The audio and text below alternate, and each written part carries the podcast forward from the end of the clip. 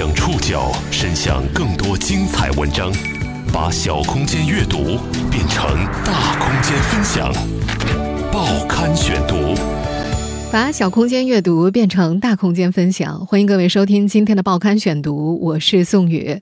今天为大家选读的文章综合了央视、新京报、澎湃新闻、三联生活周刊和财新网的内容，将和大家一起了解八月底发生在一场寿宴上的悲剧。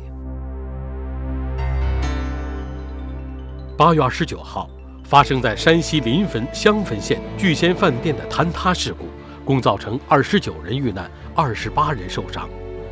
这场惨烈的意外事故也揭开了农村自建房屋安全监管的漏洞，特别是自建房用作饭店、农家乐等经营性场所的安全隐患。悲剧到底是怎么发生的？我国农村自建房又存在怎样的安全隐患？那我们国家农房的基数实在太大了，而且呢，经过十到二十年的这个呃使用寿命，到现在也到了一个集中问题爆发的时候。报刊选读，今天和您一起了解山西临汾农村寿宴悲剧发生后。八月三十号，刚过八十大寿的李大爷回忆着自己寿宴当天的噩梦，激动的大喊：“天塌了！”我的天塌了！就在前一天，九点四十分左右，李大爷八十岁寿宴的举办地——山西襄汾县陈庄村聚仙饭店，发生了坍塌事故。到八月三十号搜救结束时，一共找到了五十七名被埋人员，其中二十九人遇难，七人重伤，二十一人轻伤。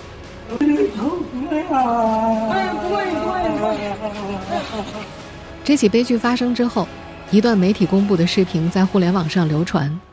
视频中，这位头发花白、身材瘦弱的八十岁老人不断拍着膝盖痛哭，并一度跪下谢罪，很快就被旁边的人搀扶起来。在自己的寿宴当天发生这种意外，李大爷十分自责。发生悲剧的聚仙饭店已经在当地开了很多年，几经扩建之后。乡村民房发展出了可以容纳百人的饭厅，逐渐成为附近村民举办宴席常去的地方。他们从未想过有一天，这座饭店会成了悲剧的源头。八月二十九号，国务院安委会挂牌督办这起事故的查处工作。八月三十号，山西省人民政府成立襄樊县八二九饭店坍塌重大事故调查组，对事故开展调查。这场惨烈的意外事故。也揭开了农村自建房屋安全监管的漏洞，特别是自建房用作饭店、农家乐等经营场所的安全隐患。对事故开展调查的同时，山西在全省范围内开展房屋建筑和人员聚集场所安全专项检查。距离事发地不远，临汾市某镇政府一名负责人透露，他们将会在一周内对镇里所有的房屋，包括营业场所和民房进行排查。主要看建造年份、结构、材质、外观，他们将会查询一万栋房子。寿宴变成了悲剧，二十九人不幸丧命。这起悲剧到底是怎么发生的？事发后当地又是如何救援的？报刊选读继续播出：山西临汾农村寿宴悲剧发生后，事发的陈庄村。隶属于山西省襄汾县陶寺乡，位于县城以东十几公里，市区以南。聚仙饭店位于陶寺乡的一条主干道东段，对面就是陶寺派出所。向西，乡政府、中小学、邮政也都设在这条街上。这里也有肥料、电器等商店。说是村里的主干道，其实也就是一条农村的新修马路。两侧建筑背后。是开阔的农田。当地村民说，聚仙饭店在这儿开了二十多年了。起初饭店的规模很小，后来经过几次扩建，才有了现在的规模。他这个饭店就是靠前边这个房子，他是八十年代盖的，啊，当时，呃，他盖的是住房，住房以后开了个小饭店，小饭店盖了几年以后，他往后边不是把他把那他那个院子，一直盖到那个后边。又盖了个小二层，同时盖的时候就把这个院子拿这这这个水泥板就棚就棚起来了，棚起来以后下边就不嗯弄了个大厅，这就开的宴会厅，就慢慢这么盖起来的。口味好，价格实惠，一桌一百六十块，饭店宴会厅能够摆上二三十桌，算上南北厢房的话，能够放上四十桌。不仅陈庄村周边村民办喜事也专找这家。就在事发前一天，聚仙饭店刚刚举办了一场百人宴会，为隔壁安里村的一家孩子举行十二岁的生日宴会。这次八十岁寿宴的主人公李大爷就是安里村人。他是安里村当前年纪最大的，只有一名老人和他同岁，此外没有人比他更年长。李大爷告诉媒体记者，自己本来不想操办寿宴的，但架不住几个老伙计一直劝他。李大爷爱好音乐，会拉二胡，平常在乡里的文艺宣传队帮忙。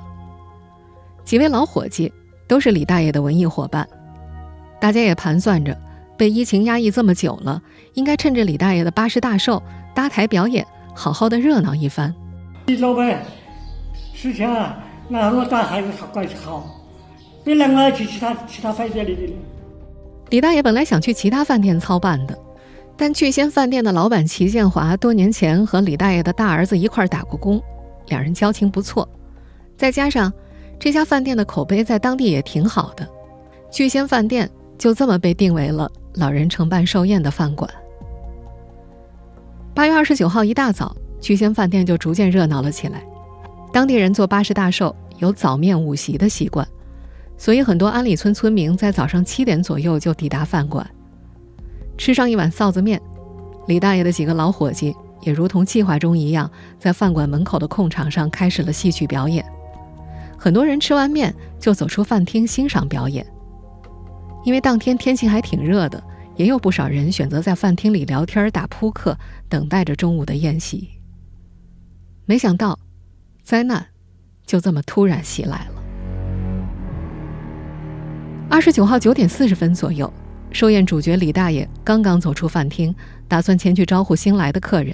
你的朋友来了，你快你快接待下。安置好以后，我我就快要出去，出去人家人家给我。我说可辛苦去了，我不去要完了。我出来，我没没多长时间，几分钟，八十八十这个八十了，就是吃饭的时候一过上去了，啪倒了。一声巨响之后，烟尘瞬间腾起，蒙住了他的双眼，他一下子什么也看不见了。事发之后，事故幸存者之一李成功躺在医院病床上，告诉央视记者，那天他刚吃完臊子面，打了几圈扑克。就发现饭店的墙面开始掉瓷砖，再接下来，悲剧就发生了。另外一位在屋外看戏的女性亲历者在接受澎湃新闻采访时说，自己当时还以为地震了。我咋不猜的呀呀！我浑浑身是痛。随着巨大的烟尘落下，李大爷才看清楚，原本大家吃饭的饭厅已经变成了一片废墟。他七十八岁高龄的老伴儿和五十多名亲友。都被埋在了废墟里。坍塌事故发生之后，当地迅速开展救援，先是村民自救，听见有人吆喝：“赶快救人，救人！”年轻到到到现场，赶快救人。有的千斤，拿上有的起钢筋的钳子，这撬棍子，拿上赶快就撬的，赶快救人了嘛。我们村那个年轻人才积极的，像那个手把嘛，能开出来的，像那个这一代的用的才救出来，救了六七个人。后来人家专业都累了，我们老百姓撤出来了。襄汾蓝天救援队成员朱先生在接受《中国新闻周刊》采访时提到，坍塌发生后的第一时间，就有附近村民给救援队打电话求助。他们在前往现场的路上，当地县应急管理局和人武部也都打来电话通知他们参与救援。襄汾蓝天救援队是在二十九号上午十点二十分左右抵达聚仙饭店的，他们是较早到达现场的救援力量。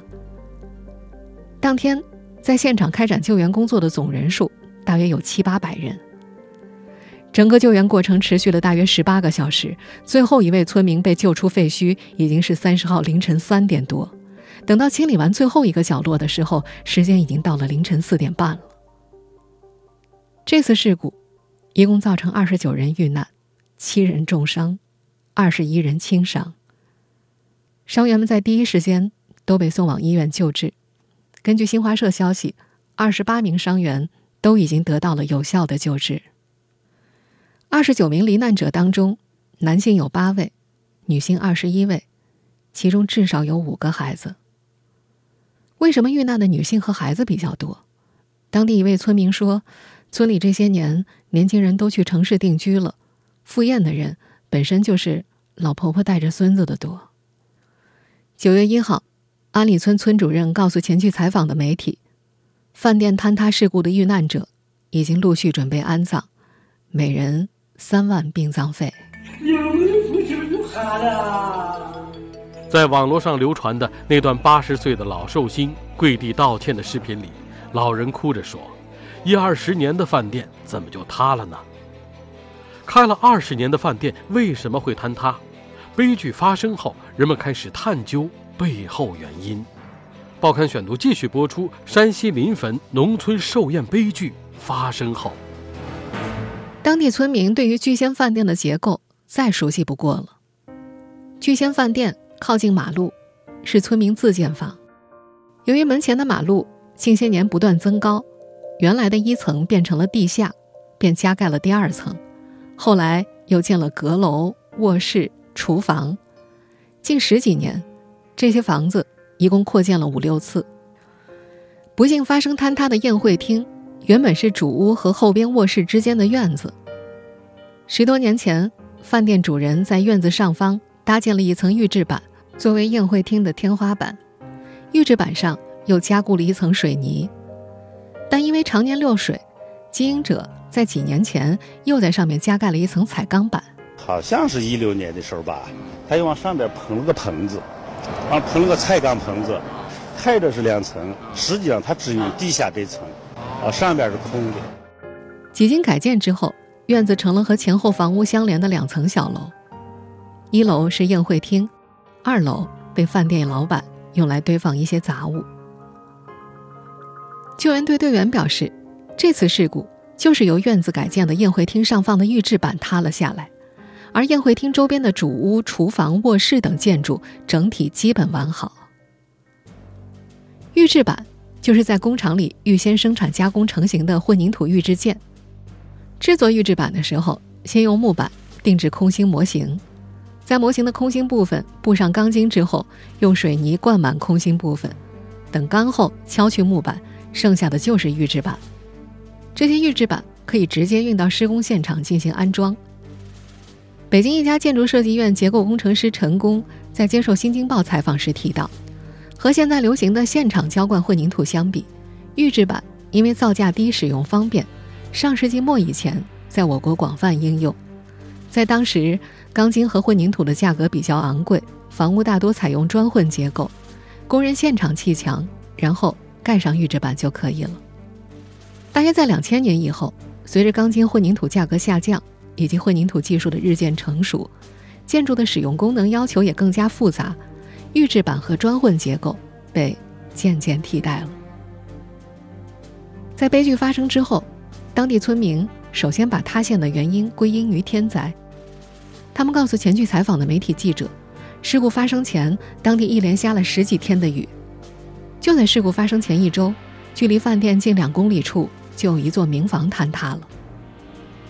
在当地很多村民看来，事发宴会厅的东面原本有一堵围墙，预制板的东侧就搭建在这堵墙上。坍塌发生的时候，围墙往外倒了。他们猜测，这堵围墙地势较低，容易积水，连续降雨可能对地基有一定的破坏。然而，在一些建筑领域的专业人士看来，危险已经潜藏在更加漫长的时间里。武汉一所知名建筑设计院的结构工程师王工在接受《三联生活周刊》采访时提到，建筑结构是一个比较复杂的问题，涉及到很多细节，一切都要等到调查结果出炉。但是，根据现场图片可以推测，一是楼板设计施工不达标，使用年限长之后性能退化；二是东侧外墙长度较大，未做加强措施，侧向承载能力弱，墙体产生了侧向移位，搭接其上的楼板失去了支撑，造成了坍塌。事发宴会厅长十三点六米，宽十二点四米。一位不愿意透露姓名的结构工程师在接受《新京报》采访时提到，在上百平方米的区域使用预制楼板，需要通过钢筋把承重柱、预制板、周边建筑连成一个整体。他表示，在这么大的面积使用预制板是肯定要打钢筋的，但是，事发现场里的楼层断面很整齐，看不到钢筋。此前，陈庄村的村干部在接受《新京报》记者采访时也提到。这家饭店建造的时候没有经过专业设计，只是请了两个大工，自家人当小工建起来的。在武汉结构工程师王工看来，农村的自建房一般是农民自己出资，指定建筑式样，然后请乡下的建筑队施工，水平良莠不齐。有些农民既缺乏建筑安全性的要求意识和判断能力，也不愿意在前期设计流程上多付成本。王工觉得。这会产生很多安全隐患。八月三十号，襄樊县住房保障和城乡建设管理局的一名工作人员对媒体表示，关于涉事饭店是否属于违建的情况，目前正在调查当中。涉事的聚仙饭店的法定代表人齐建华已经被当地公安机关控制了。河南梅溪律师事务所王晴文律师则透露，如果调查认定这栋建筑是违章建筑，则饭店的所有者、管理者。租户以及建设主管部门需要承担相应的管理责任，并且按照工程重大安全事故罪进行追责。此外，饭店所有者还需要承担民事赔偿责任，给死者家属死亡赔偿金以及相关赔偿。目前，官方尚未公布坍塌事故原因，但农村自建房质量安全问题已引发关注。我国农村自建房到底存在怎样的安全隐患？住建部门又如何管理审核农村自建房？报刊选读继续播出：山西临汾农村寿宴悲剧发生后，为了加强对建筑活动的监督管理，保证建筑工程的质量和安全，我国早在1997年就通过了《中华人民共和国建筑法》。这部法律历经两次修改。对建筑活动的流程和相关责任进行了规定，但是两次修改建筑法都保留了一条条款，就是农民自建低层住宅的建筑活动不适用本法。农民自建低层住宅通常是指农民自建的两层含两层以下住宅，也就是说，农民原则上可以将此类房屋建设发包给没有建筑资质的人或者施工队。不过，二零零四年十二月，原建设部印发的《关于加强村镇建设工程质量安全管理的若干意见》补充要求，县级建设行政主管部门管理农村自建房，以为农民提供技术服务和指导作为主要工作方式。例如，给建设方及承建方在开挖地基、砌筑墙体、安装预制楼板、拌制混凝土、防水层施工、安装拆卸模板、搭建脚手架等重要工序上进行必要的技术指导。二零一四年一月，住房和城乡建设印发的《乡村建设规划许可实施意见》中也提到，在乡村规划区内进行农村村民住宅建设，依法应当申请乡村建设规划许可的，应按本实施意见要求申请办理乡村建设规划许可证。聚仙饭店的工商注册成立时间是二零零三年九月二十二号。主体建筑，也就是前后两栋小楼，都是两层。虽然饭店所在的民宅始建于上世纪八十年代左右，但这些年一直在扩建。最近的一次加盖彩钢板是在二零一六年左右。其后续扩建是否报批，是否涉及有违建等问题，目前当地官方还没有披露相关信息。事发地陈庄村和安里村的多位村民都提到。在村里，在自家宅基地上盖房不像城里，基本不需要什么审批。呃，就咱们村来说，呃，如果村民是在自己的宅基地盖盖什么房子，咱们这个没有没没有具体规定。咱那人在他宅基地上，具体的没有规定。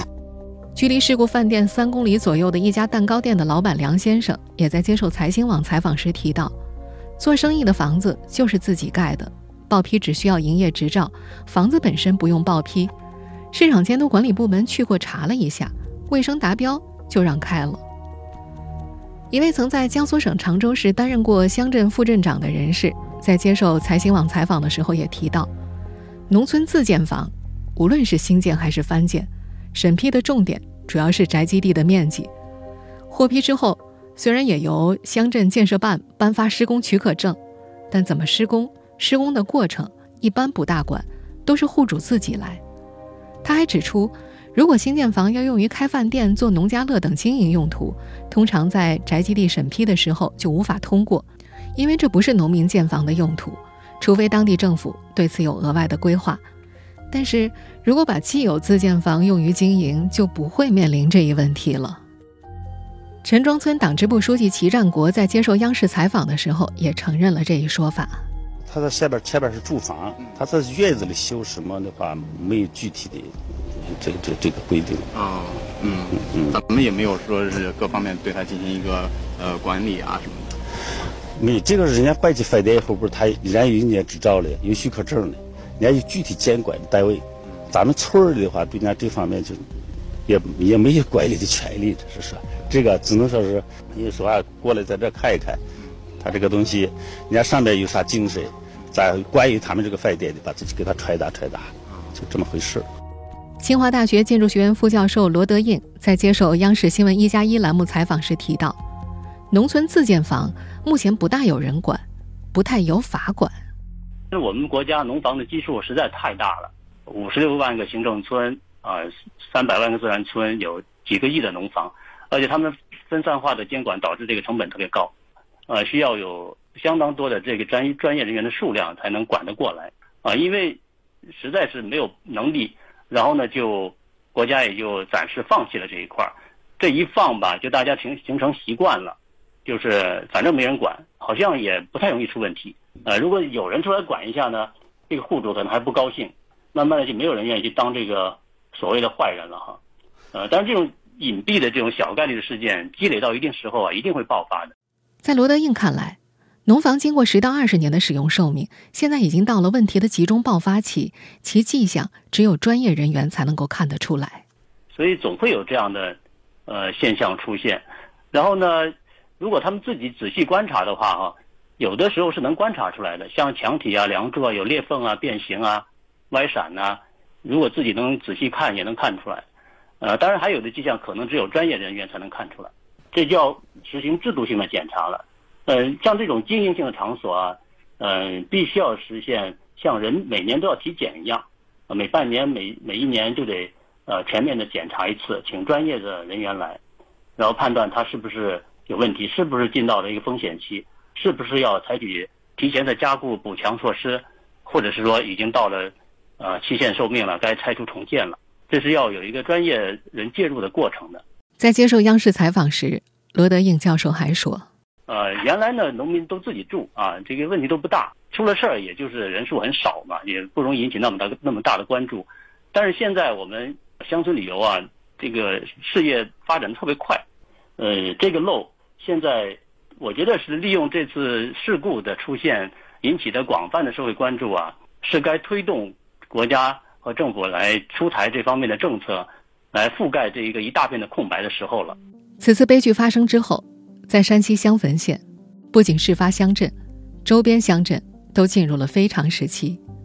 九月一号中午，离陶寺乡几公里的邓庄镇工作人员忙成一团，多部门联合对各村宴会厅等大型公共场所进行排查。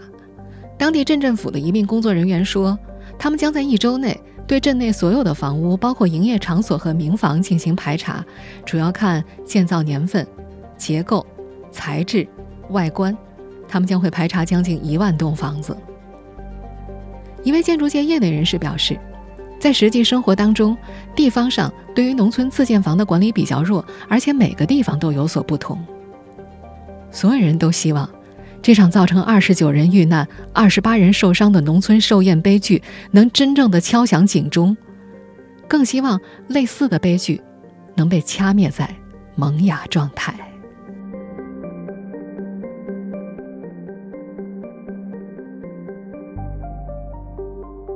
听众朋友，以上您收听的是《报刊选读》，山西临汾农村寿宴悲剧发生后，我是宋宇，感谢各位的收听。今天节目内容综合了《新京报》《澎湃新闻、三联生活周刊、财新网、中国新闻周刊的内容。